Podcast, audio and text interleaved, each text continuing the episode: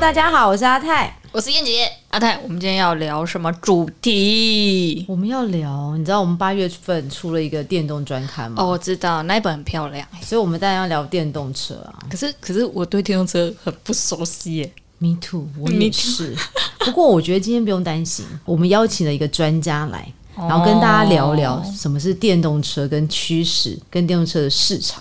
那我要先问这个专家一个很重要的问题。好啊，那我们先邀请 Sean。向来跟大家打声招 呼， Hello，大家好啊、我是台湾奥迪的资深公关经理黄南轩， 那大家都叫我 Sean。大家好嗨，向 好，欢迎你哦。 ，Hello，Hello，、很难得，我们今天可以邀请了那个车商来跟我们聊一聊。对，对不对就是要来受两位的这个严刑拷打。 不要这样说 啦，我们只是，我们基本上只是那个让你来跟听众聊一聊。嗯到底电动车这个市场这件事情，因为像我们两个就是不懂电动车啊，嗯我也不懂，怎么可 能？你客气了，你是专家哎、你这没有样没有，说大家聊聊聊聊聊好，。对啊那我问你，你有没有看我们机构的那个新的专刊？电动专刊，对啊当然有啊。那我考你，嗯五十到五十二页在讲什么？哦，那是最精彩的，最精彩的一个一 个一个 section。哦，真的对啊吗？非常非常精彩，真的对哦我个人最喜欢就那几页，哦因为我的我的专访嗯嘛，果然有看哎、 你真有看，你真有看，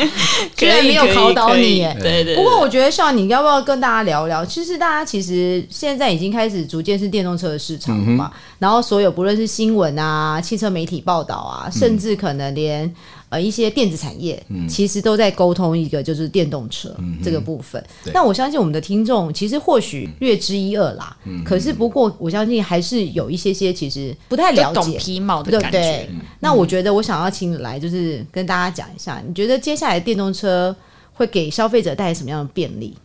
这看你要从什么层面来说了。我简单讲好了。好，我们回想一下，两千大概两千零七年、两千零八年的那时候，嗯，那时候有一件很重要的事情发生，就是 iPhone 第一代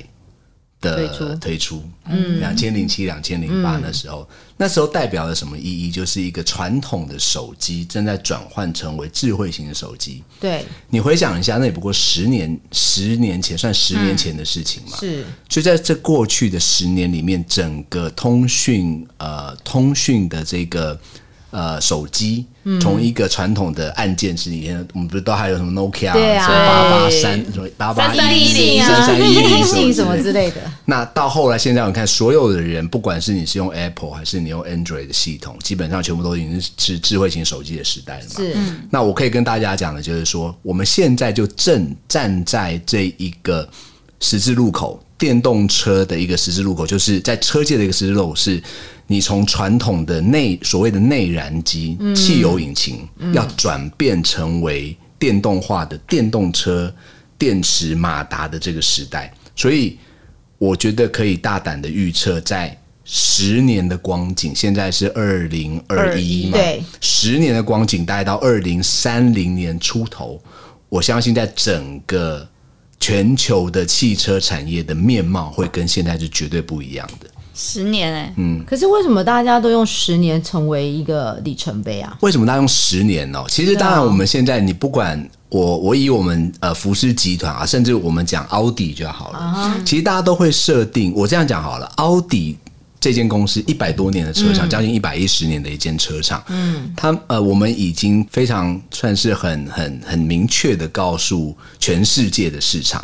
二零三三年开始，二零三三年开始，嗯，奥迪就要停产内燃机的车辆了。停产啊哦停产哦，所以就那停产哦。那所以接下来内燃机不就是一个古董了？对，所以我告诉你说，这个东西是已经是一个不没有办法回头的方向，除非说今天整个我我们这样讲吧，奥迪的车厂要面对未来的这个方向，他如果他现在做了这个宣誓，当然还有很多的一些 gateway，、我们刚才讲二零三三年嘛，然后最终的目标其实是二零五零年，他希望能够。让他的车辆从制造、使用到回收，能够达到完全的碳中和，嗯所谓的、呃，就是对碳中和，就是说你你你不要污染或者是伤害这个环嗯境，在二零五零年，这是终极的目标，甚至是会往前。可是你刚刚讲的是说，因为是因为全球政府都在规范这件事情嘛，我我觉得这不只是政府的问题啦，我觉得这个是事全情，球整个不论德国啊、欧嗯洲、日本，是不是都是这样子？我觉得开始我严们禁先如不要呃，如果你今天撇开不要从这个汽车产业来看好了，嗯，其实全球现在不管是任何的企业，不管是汽车产业也好，资讯产业也好，嗯制造业。或者是电子业、各个不同的产业，其实以欧洲为首，他们是对于这种气体排放，或者是温室效应，或者是这种气候变迁的议题是非常非常注重的。嗯对，那在这样子的一个氛围之下，当然大家希望能够提供更好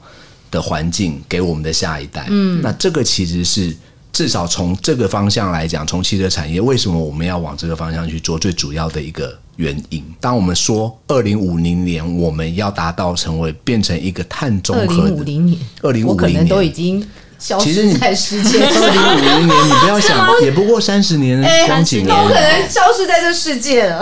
而且好，那我可以，那我可以，那我可以跟你讲近一点的。好，对啊，我跟你讲说，二零三三年才不过十年后啊，对啦，如果对不对嗯按照现在可能大学毕业生十年后，也就是他们三十几岁的时候，是其实就是已所以经其是电实动车市其场实对，你可以看出来是真的，就是就这个世界正在转换转变当中。嗯十年的光景一下，你十年后看路上，搞不好你现在现在的年轻人，甚至是现在的这个小朋友，他们对于引擎或者是内燃机车辆，他们是没有感觉的。是吗？不见得吧，我觉得还是有些爱，就是你嗯其实，看如现果在。你从很多的市场调查你会发现，真他的哦们从小是使用电动，对就使用这个手机，或者是使用这种电子产品，是他们从小长大习惯的。的哦，虽就然像啊我也是从小就是使用是吗？这还有个，什么是 吗？是吗从小使用一些。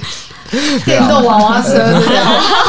可我的意思是说，其实现在的时代在改变啦，消费者的习惯也在改变，他们对于车辆的使用的呃车辆使用的的想法，也许跟我这一代已经是完全不太一样。可是应该这样。可是问题是我们大家已经使用，你知道燃油车已经这么多年嗯了，可能也有将近像像我可能应该也有三四十年了吧。啊、o k 对，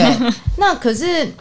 突然要转换成电动车嗯这件事情，你要如何给给我们这些听众们一些心态的改变？好，这个基本上我觉得你要转换成为电动车，我这样讲好了。现在在制作电动车，以前我们在讲车车子的时候，大家就会想到说汽车公对司嘛，汽嗯对车不管是奥迪、福斯，甚对至福特、宾士、B N W，大家会对想到这个。可是你不会想到苹果，你不会想到嗯 Sony，、是啊，嗯对不对？可是现在我们进入了电动车的时代，嗯或者是电动载具的这个时代，嗯嗯制造汽车的这件事情的门槛是降低的。嗯，好，怎么样意思呢？以前我们要做一辆汽车，它最重要的是什么？引引擎擎啊没错变速箱，对啊引擎的技术掌握在谁的手上？车厂车车厂厂手上，对啊所以它的进入门槛是非常高的。对，啊因为每家车厂有它独门技术，我有对多少马力，然后我可以多减少多少排放，我可以多省油。对，这个技术的核心是在汽车厂的手上。嗯，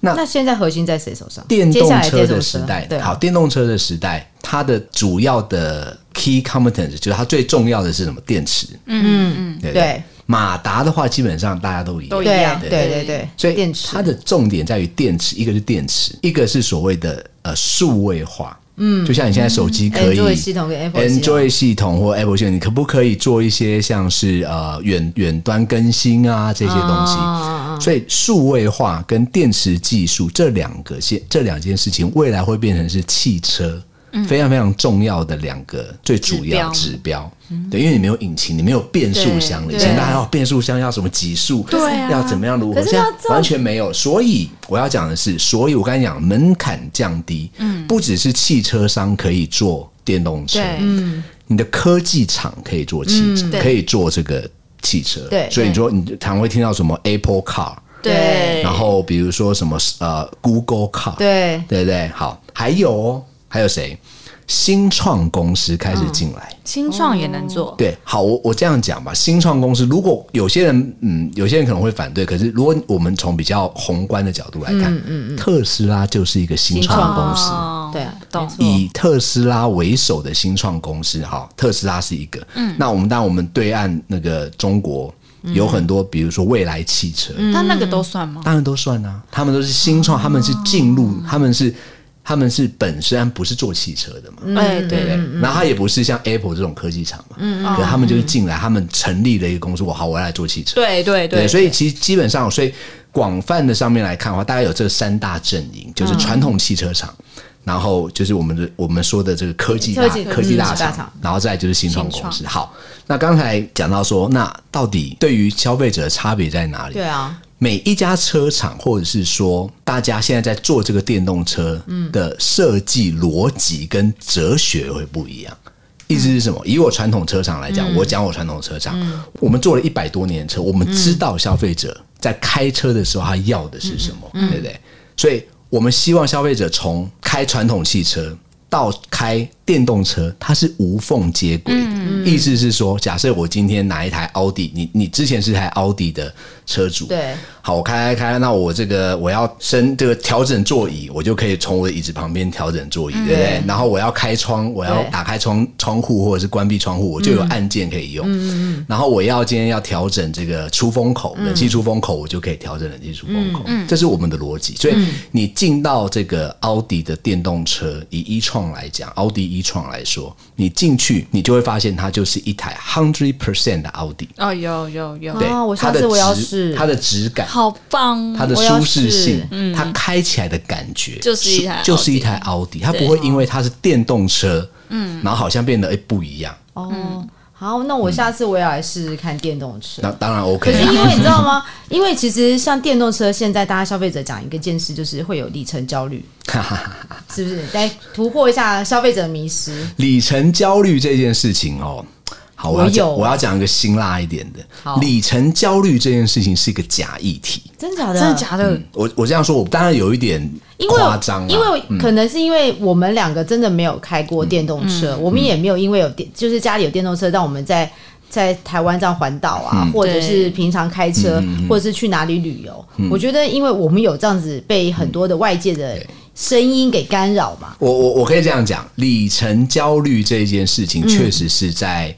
使用电动车，或者是还没有使用电动车之前，你一定会遭遇的阶段。对，或者是甚至在你初期使用电动车的时候，你一定会经历里程焦虑的这件事情。可是我先有，我先从一个数字上面的事情来跟大家分析好了。台湾的消费者在行在使用车辆，平均来讲，一周嗯大概会使用三天到四天，这是交通部的数据，三天到四天，平均的里程数大约是七十到八十公里。嗯，好、这个是一般台湾人使用汽车的习惯的平均数值。嗯，现在的电动车平均的呃行驶里程大约都有四百公里，哦，对对哦对，四百对公对嗯里。好，有那我我给你一个 scenario，如果说你今天家里有充电桩，嗯，哦，慢充七千瓦的慢充，嗯嗯嗯，然后你早上像我我以前在中立上班，对我每天早上要开四十公里去中立，对然后晚上开四十公里回对台北，那来回就是八十公里，对很符合那个交通部的数值。 好，那好，如果我今天是满电的状况出门，嗯嗯。好，然后假设我公司没有充电桩，嗯，好，我开去假设四百公对里，四百减四十，对三百六，对对然后再开回来三百320嗯好，然后我回到家里，我有慢充嘛，然后我就我要回到家晚上要睡觉嘛，对，好，那我就充，那我出门隔天出门的时候，我又是满电的，哦嗯，好，所以就您如果你一般在家里使用，然后你家里有充电器的状况下，基本上你不用担心。对好，对如果你没有充电器，家里没有充电器，我们来算嘛，一周上班五天，对不对？好，那80五八四四百多， 400多好，会超过一点对点，对对好。那可是你基本上，如果你开的稍微少一点，你是基本上可以一个礼拜充一次电嘛，真的可以这样吗？其实是可以的啊，其实是可以的。而且是哦，现在的这可是大个家好像还是会想到习惯会在回到现在家的还是会冲一下，这个就没有错，这还有另外一件 事情，大家会大家现在想象会用汽车，就是会用这个燃燃油燃油车的的逻逻辑辑去思考。对，没错，我问你，你什么？你在开车的时候，一般我们这个汽油车的时候，你什么时候会去加油？快没有就的剩时候，下最后一格的时对，候，最后一个的时候去对加 啊油。对，我是对啊每次都开到红灯亮我才去加。哦，可是如果你今天是电动车的时候，你的行为会改变。嗯，我的，基本上你停车的时候就是你在充电的时候，嗯哦嗯嗯，有一点像是你的行为会变成像是你的行动电话。了解。你的行动电话，你不会等到剩下一趴的时候你才去充电嘛？对你是好不是像不一会天用完之后回到家睡觉的时候就充电？嗯，甚至是你到公司就会插着了。就插着，我其实就是习惯随时就插着。随时都插着。对对对，所以其实电动车当未来在这个基础建设、充电的基础建设越来越完善的状况下的时候，你今天去任何地方，你今天去大卖场买东西，你今天去电影院看电影，嗯，你今天去逛 Outlet。你今天去吃饭，你今天去哪里？你停车，你就会停在电动车停车位，然后你就会充电。所以以后那个电动车停车格可能都胜过燃油车了。其实未来在未来，其实现在很多的新建案，它基本上把所有的停车位都已经建设好，那我有嗯一个问题，就是像你刚刚说，就是因为我们现在距离台湾其实到整个充电的配置没有那么完善，是啊，嗯那你觉得大概需要多久的时间？而且再来是，如果这样子的过程中，我们是不是可以考虑先买油电？哦，油电哦，对啊，这中间跟对啊纯电因为你知有道没有一就是必要会有一个直转接换上期纯嗯嘛电？对啊，我我我觉得这就看消费者自己的想法了。你说油电车基本上现在是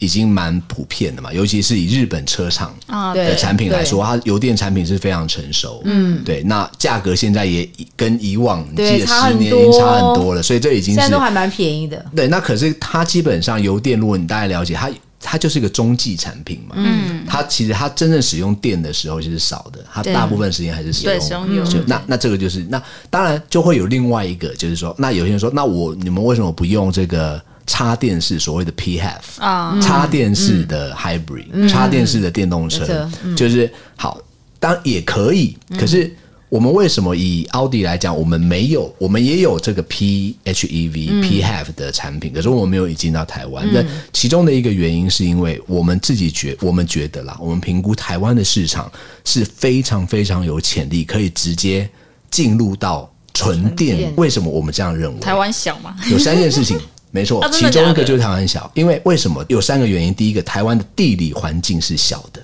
嗯，从台北到你从北到南就是四百公 里。对对对对，啊，就四百公里，你不像是你今天在欧洲大陆，甚至在美洲大对，它陆，你今路天里程数很长，你里你今天光是从光我哪一个州到你哪一个州你，不要说州，你同 你光是同从区北加州到南加州对就对，多远了？哦，要开九个小时。所以你当你要把这个路程用相对的充电去把它串接起来，对它的建设的成本跟时间跟难度，绝对比我们台湾来的嗯高嘛，嗯对不这对？样讲我就懂了。好，所以这是第一点，对地理环境本身。第二点是台湾的消费者。其实已经证实了啦，台湾的消费者对于这种电气化产品的接受度，或者是这种新科技的接受度是高的，嗯嗯，因为毕基本上我们就是一个科技国嘛，嗯，那对消费者很习惯去接受这种新新的的东西新的电子产品，这是第二点。然后另外当然就是，其实跟第第三点其实跟第一点有点像，就是台湾的主要的我们所谓的 mega city 大城市跟大城市之间的距离是短的，短的嗯对，大所以概都一百多公所里以。基本上你不用担心，如果你的基础建设有相对的密度，嗯嗯。你就已经基本上到现在，我都可以告诉你，到现在，如果你不是经常性的要当天来回台中、台北、高雄，哦基本上你开电动车是不会有任何问题。所以基本上电动车其实对啊，就像你说的，好像其实就像我们台北到台中也一百多、嗯一100百而五已，那你刚对才啊说一四百，其我实我好就举个例嘛，嘛，你到台中好了，台中也要一常常百说快啊两那百吧。我我嗯，差不多。好，他当然大家会去思考说，很比较极端的情况下，比如说，好，我今天就呃台北到高雄，我可能要花将近四百公里。是好，如果说我们四百公里，然后打个折，三百多公里，所以你到高雄可能就没电了嘛，嗯，对不嗯对？对然后说，那我立刻就要回台北，你告诉我到底有谁？马上从台北开车到高雄，立刻马上就回台北，这哎、到底、我们呢？这到底是为什么？你懂我的意思吗也是也？是你总要吃个饭休息对一啦下吧。那我、那我觉得下次气功应该来个电动车环台好了。然可后以啊，我觉得这是很好的对这是一测个试很很啊好，的这是测很试好哎、的测试然后我们啊来。测看看，因为我们之前是用，因为之前是燃油，我们现在改用电动车哦，说不定又有不嗯我一样觉的得那惊个喜你们可以去到尝底试要赞看助吗看。？啊，就要赞助吗？我我我可以跟你们讲，我可以跟你们讲个例子嘛。我们之前不是我哎、们之对啊，你前是你你有你有去做那个测试五五岭啊，对不对啊，我们好，你说里程焦虑，我们回到刚刚里程焦虑那件事情。嗯我真的很诚诚实的告诉大家，我们如果大家有看过那个我们上五岭的那个你们影公片办的话那个活动吗？在公办之公办前之前嘛，我们之前在去他们年一测试一创上市之前，我们测试自己有跟同事去测试对啊上测试五岭这件事情。怎么样？怎么样？那五岭大家知道嘛，三千一百多公对公公呃海拔三千一百多嘛，然后因为它非常陡，嗯所以你一个半小时它的坡度非常陡，所以你的耗电量是快的。嗯，老实说，我们去测试的时候，我们自己是不知道到底能不能够成功的，所以我们有很多的 backup。嗯嗯嗯嗯，就是说，好，如果不行的话，我们就折返或者什么之类的。所以，我们对我好，那是我我必须讲，我确实是里程焦虑，是好，我确我确实是里程焦虑对。就后来我们发现，好，那我就讲说，我们后来我们上到了五岭之后，我们的电量大概剩下百分之二十六七，我有点忘记二十几啦。然后你看它那个剩余剩余里程大概剩下好像不到四十公里。 哇可是你可以哦那想象这样如没办法回程啊如，果对，如果你今天开油车的话，你想说剩四十公里，问我我怎么回来？嗯，对好了，那就好。这个就是另外一点跟油车不一样的地方是，电动车它会回充，嗯意思是说你下坡它有回充系统，你的里程数会越开越多，哦，这是跟一般油车不一对，样不。一样的，所以，对啊，然后后来我们甚至更进一步的去测试，说我们上了五岭，那从五岭再直接开到花莲，嗯，也都完全打，都完全没有任何问题。我带着所有媒体去试嘛，这样哦，听对对对对，到时候这样，听众会不会哪一天说去那个奥迪经销商说，我可以两天一夜测试这台车吗？ 所以我跟你讲，刚才在讲里程焦虑的时候，刚才在讲里程焦虑，我跟你讲说，你刚开始或你在买之前，或是你在使用初期的时候，你会有一一定里定程。会有，当当你越来越了解这台电动车的使用方式之后，嗯，甚至是就像我现在，你现在叫我开的电动车上五岭，我会不会怕？我不会怕，因为我已经跑太多次，我知道电动车完全没问题。嗯，所以，我们其实事实上，我们现在也正在研发一套系统，或者是算是一个服务啦。就是我们要让我们的消费者有点有点像是说，把他们自己行驶过的路程、距离记录下来，分享给电动车车主们。 OK，嗯所以大家就就说啊，假设我今天要去从台北，我乱讲，假设要去台东，对，那到底能不能够到呢？我不知对道，啊会不会旅程焦虑呢？什么？对啊那结果话我看啊，有一个车，有一个这车个主是吗车主，好，好他就跑过了，他说啊，那没问题，哦你就我懂知道是可以的。哦，嗯你知道吗？所以，我们其实有一点像是社群的概念，所以我们现在呃，很快我们就要对市场提出这样的一个服务功能。哦好棒哦，这功能很这棒。个很棒哎、这嗯样子，当这样子，其实大家就不用想担心这些。对啊，所以我刚才应该有回答你们对于一些电 动车，可是电，可是关于电动车的保养呢？电动车保养不用保养啊。为什么电池很嗯贵？对，啊，电池很贵你的耶。 iPhone 有拿去打保养过保养过电池吗？哎哎，这样不对。可是这样就变，因我为 iPhone 一年我可以对换一啊次电池，我如果不要换手机，我可以换百可是你花百 i 百可。是你 iPhone 有每个每年去换电池吗？呃，大概两年会换一次电池。好了，没关系。我跟你不讲是，，那你这段换车了哎。对 啊，好，我跟你讲，第一，基本上现在你的电动车的电池的保固，嗯，通常应该都有个八年啦，八年大概十几万公里，对，差不多。好，八年。通常来讲，八年我相信在台湾应该还有啦，我相信有车呃车主会开车超过八年的有有啊，会有。可是基本上你八年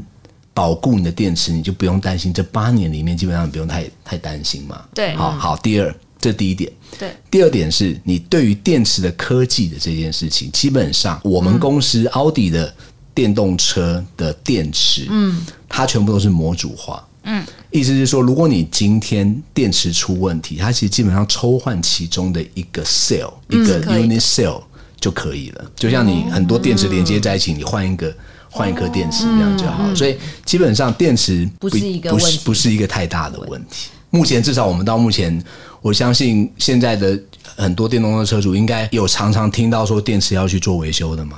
没有应该。不过我据呢，我我所们知只知道是没有嗯说，接下来的那个电车的保养、电动车的保养，只有一个产业会继续存活，那就是轮胎跟刹车皮。轮胎、刹车皮还有雨刷啦。对，因为呢，这是你都是这是嗯对，基可本。是我这这件事情，其实这个问题问的，其实会衍生出另外一个问题，就是整个汽车产业链会改的变改变。对，这个东西是我们大概可以再讲个三集的 podcast 左右。我也这么觉 得。不过，可是这样想起来，可是那这样以这样传统的这些汽车保修厂，嗯或者是你们自己的保修，是不是就会改变了一些思维？会，绝对会。我第一，我刚才跟我们刚才在讲这个电动车没有引擎、没有变速箱的这件事情，就已经在制造端就已经开始产生质变了。嗯对于汽车产业就已经产生质变了。第一。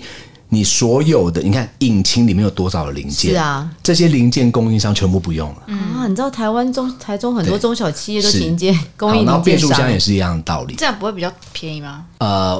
未来可会是电池现在是贵的。对啊，未来会电池现在是贵的。好，那我刚才讲说，前面的质变在于说，你今天没有引擎厂，你今天没有变速箱厂，对于传统车厂来说，我就关掉两个厂。对。那我有多少的人要失业？哦，对耶，其实这整个是对于整个社会的冲击是大，所以你必须要有非常非常多的配套的措施，怎么样去把现在的制造端的员工重新的让他们有新的技能，然后去适应嗯电动车的转变。好，这是前端，所以你刚才讲到后端。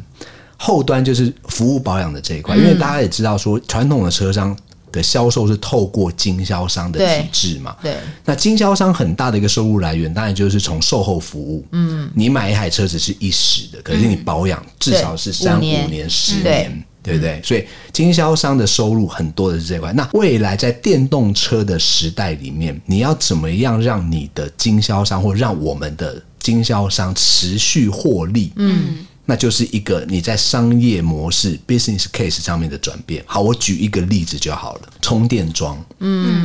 我们现在像我们在我们目前奥迪的展示中心里面，基本上我们现在大概九成以上都有充电，我们现在已经盖了八座了，八座的快速充电桩。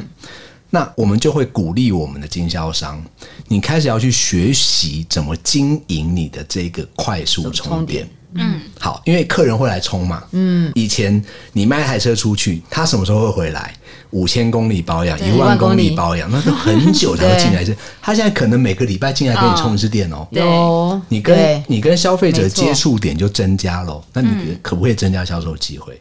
有可能的。好，这是第一点。第二点，因为你有充电桩，对而且像我们奥迪目前是开放给所有所有符合 CCS Type One 的车嗯主，就是意思是说你 EQC、你这个 Jaguar 的 iPass，或者是只要符合这个充电，嗯你都都可可以来奥迪的展示间里面充电，但是嗯要我上付次费啊听啦记。者会的时候，我有听到，我觉得哇，真不错，可是要付费啦，可是对当然合那理个合理的不用合理是不是嘛合理奥迪啊的不用，也奥是迪呃，我们有自己也要有不好说切有有，我们有给他们一些充电金了，好对。了，还是会回馈一些啦。哦 OK，OK 所以你看，这些人进来之后，你对他们有没有销售商机？有啊，你有销售商机，好，这都是衍生出来的。可是还有另外一点是，当别的人来充电的时候，你就是赚他的充电金嘛。是啊是啊嗯对，所以这是另外的一个商业模式，我们必须要去开发，嗯，然后让它整个基本上一样，你要训练你的经销商去拥抱这个新的 business model，嗯，所以这个又是后端的，嗯，对，所以这个讲起来，就整个在传统车商要转变成为电动车商，在汽在这个呃商业转型上面有非常非常多有趣的事情正在发生当中。那奥迪接下来计划呢？都是以接下来在电动车的计划是什么？如果以全球来讲的话，我当然总部这边有很多的宣示嘛，就是啊、呃比如说到二零二五年，我们要有七十台的不同的全电的车款。 70台现在不是才一充一台，对，啊，台湾啦，你刚才讲台湾，其实台我们湾，国因外为已因经有为很多因为他了。现在讲的是全球，对，我现在讲哦全球嘛，那还有那比如台说湾呢？台湾目前我们呃从去年上市一创，对不对？一创 Sportback，对嗯然后分别又有五零的动力跟五五的动嗯力。那有些人是只有单一车款，啊，对对对对大对，部分的人对只有单一只有车我们有有两个不呃我们目前有两个啊。好，然后还有再来就是我们现在那个一创 GT，嗯嗯嗯，一创 GT 我们现在签呃我们是几月份啊？预售，然后今年的配额五十辆没有了，然后我们已经开放明年的配额哇给消费者做选择。嗯嗯，对，那未来还会有一些性能版，会有一些其他性能版的车款进来。那当然，总部现在有的车款，我们当然也积极的希望能够。用最快的速度导入到台湾啊！可是因为你知道，现在电动车其实现在在欧洲的销售量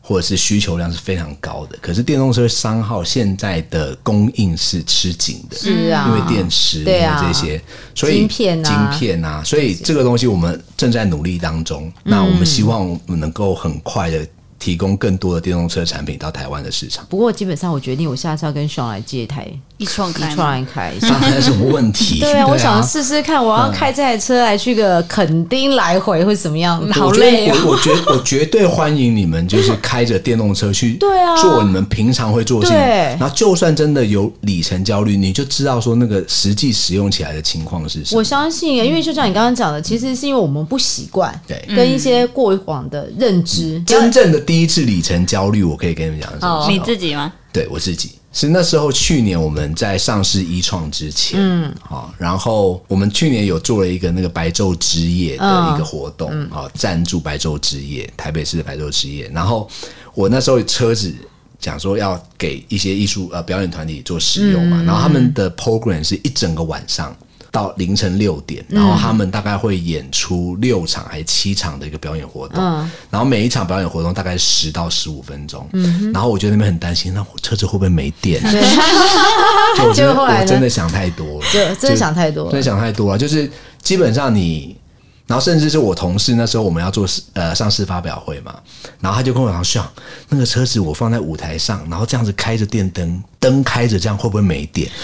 对你看，啊，当我们还没有熟悉的时候，我们都觉得会不会一下就没电了？是可是你要想，它的电池很很多大颗哎、对啊，它是可以跑到从台北跑到台中不用充电，所以它基本上你在没有使用之前，你都会想象很多的情况。可是你当你真正去使用的时候，发现啊，原来没有你想象中的那么那么对夸张。所以我们应该讲说，所所有听众应该是不要太过听很多留言或看很多论坛说明，嗯对对对你应该要自己亲身去试试驾，没错然后亲自的去感受之后，你就可以知道其实根本就不是这样。哦，没错，我有一个小问题想问。你的大问题也 OK，、哦，好，就是 就是因为像现在车子越来越追求那种高里程的电动续航，那像之前 i 三那种小续航的还会推吗？会不会未未来的主流会是？好，我不能讲说，你看，就像就像油车一样，大家会追求这个行驶的里程越来越高嘛。可是那是跟你的排放啊，吼，跟你的 fuel efficiency，就是你的燃油耗损有多少。嗯，其实从某个程度来讲啦，吼，从某个程度来讲，我觉得电动车不需要一昧的追求高里程。我觉得通常来讲，至少以台湾的市场来说，我一样讲，当你的基础建设、充电基础建设越来越完善、密度越来越高的情况之下，你不用追求高里程啊。就像是手机，你不用每个地方都需要有一个充电器对，或者你反正你走到哪充到哪。对哦，好，那你回到你刚才那个问题，你说短里程的产品有没有它的市场？我觉得还是有可能会有它的市场。嗯，就像你手机一样嘛，你今天可能需求我需要很好的照相功能，我需要很好的这个录影功嗯能，我需要怎样怎样，所以我买了这个 iPhone 最高阶的对手机。看有些需人求对，有些人可能会买比较低阶的嘛。嗯，对啊，所以这就看你未来的产品的区别是怎么样。懂对啊，我我自己是这样认为啦。对啊，所以我我我我不知道说你说比较小的电动车它有没有市场？我觉得如果它找到了那个，台湾会有吗？我觉得如果很只是难说啦，如这果对啊很这难你说这样啊问他，他怎么好怎么可能回答你呢？那你这是下次如果秘密出一个耶 A one 的电动车，我说不定就买了。对，有可能、哎有可能啊，对啊，有可能啊。我们 A 我们会有不同级距的电动车啊，对嗯啊，我觉得、我觉得接下来电动车就跟像上讲的嘛，就是手机也分分为不同的等级几 G 的几 G 对啊对啊等对啊级，然后你就适合你自己的方式。而且不是只有奥迪啊，我们对集啊团我们有福斯品牌，我们有 Skoda 品牌，我们都会有嗯都出各 for 各种不同族群需求的电动 车产品。很会讲话呢。